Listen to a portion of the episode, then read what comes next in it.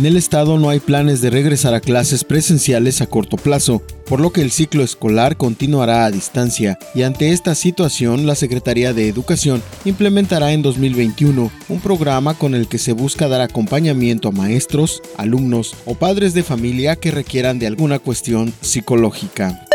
Un repunte en las ventas es lo que esperan para esta temporada de fin de año las plazas comerciales en Benito Juárez, sostuvo el presidente de estos establecimientos, Eduardo Galaviz Ibarra. Sin embargo, saben que la economía de las familias no es la ideal, derivado de la pandemia por COVID-19.